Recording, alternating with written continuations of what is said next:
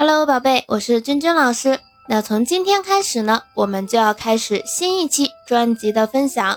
那这一期专辑里呢，我们重点是要讲解你必须要学会的文学常识。那你可以是小学生、中学生啊，初中生、高中生都是可以的。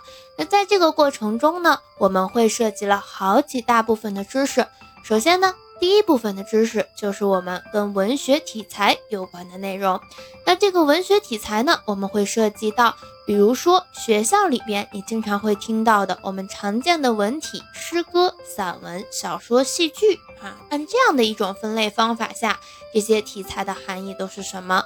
那还有呢，我们可以给大家介绍我们古代的文体。那在这里边，我们都会一一的来说明。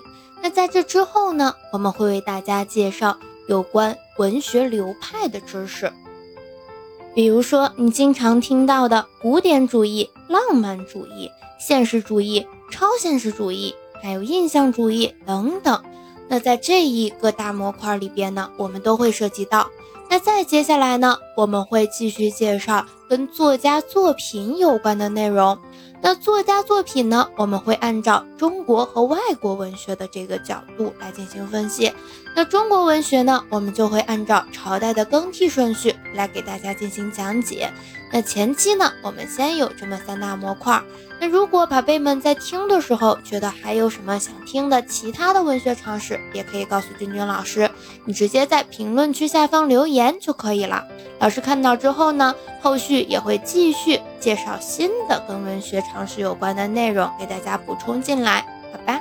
那我们今天呢就开始正式的分享了。如果你已经是初中生了，那你一定在学校听过。文学题材分为诗歌、散文、小说、戏剧，当然还有其他的分法，这个并不是绝对的。那我们今天呢，先从最常见的这四种分法来进行分析。那我们先来给大家介绍的是四种分法的第一种啊，诗歌。要说呀，最早出现的文学样式当属诗歌了，它也是最早出现的一种文学题材。具有语言洗练、节奏鲜明、韵律优美、意蕴丰富的特点。它要求呢以高度凝练的语言概括反映社会生活，形象生动地表达作者丰富的思想和感情，并具有一定的节奏韵律。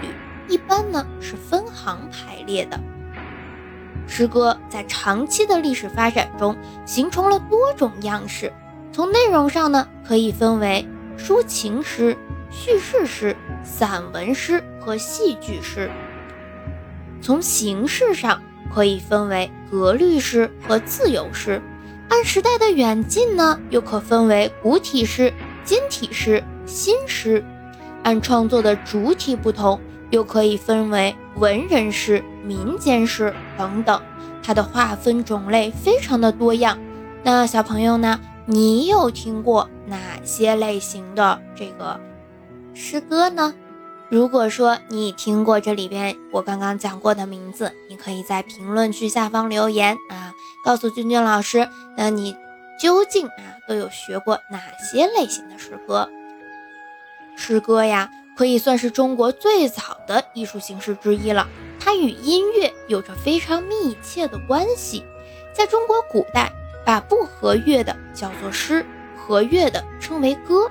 现在呢，我们一般统称为诗歌，但是呢，诗歌和音乐这二者之间的关系呢，经历了以乐从诗、采诗入乐、以声填曲这三个阶段。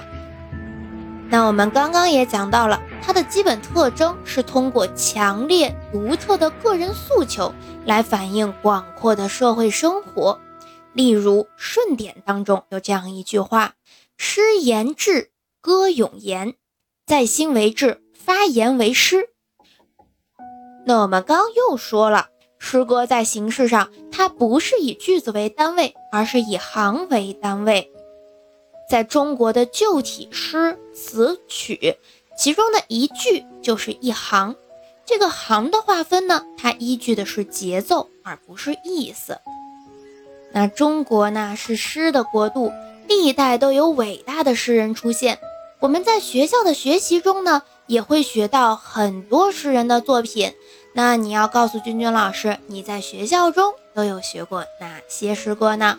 你可以在这个评论区下方留言，告诉老师作品的名字以及它的作者，让老师看看你会的多不多。